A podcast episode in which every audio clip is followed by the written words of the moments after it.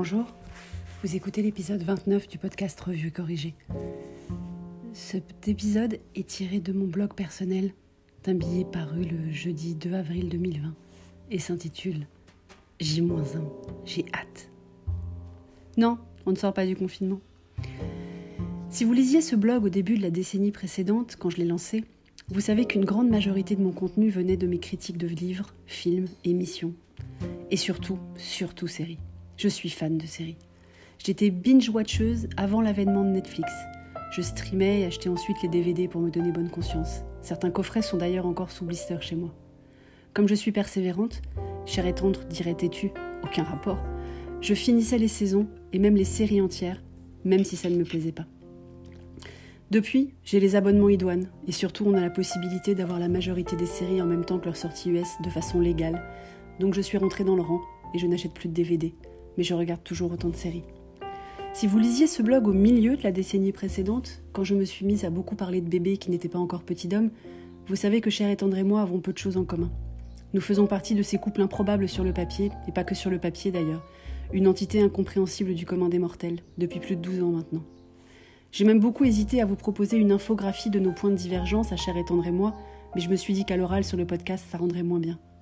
Donc en gros, on n'a rien, mais alors rien en commun, à part petit d'homme bien sûr. On n'a pas la même nationalité, la même religion, la même culture, la même éducation, la même langue maternelle. On a eu les pires engueulades parce que certains mots n'ont pas le même sens en belge et en français.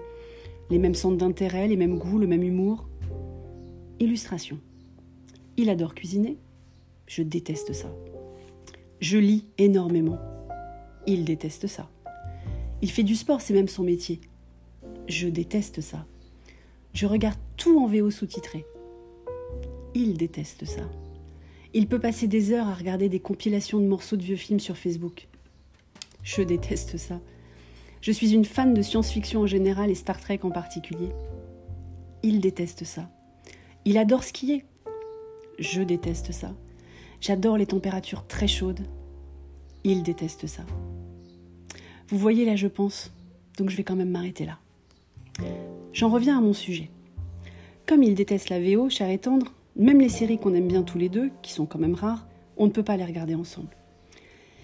J'ai quand même fait une entorse à ma règle pour une série dont je ne maîtrise pas la langue originale. Parce que sur l'anglais, c'est impossible. Hein. Je me mets à lire sur les lèvres, à râler contre les traducteurs, les voix des acteurs me choquent. Mais vu que je parle pas un mot d'espagnol, donc demain soir, on a déjà prévenu Petit Homme qu'il allait se coucher tôt, parce que c'est enfin la sortie de la dernière saison de la série qu'on a découvert ensemble et dont on regarde tous les épisodes ensemble. Heureusement qu'ils font ça un vendredi soir. Alors ne vous inquiétez pas si on ne répond pas au téléphone ce week-end. On va bien, on regarde Casa des Papels.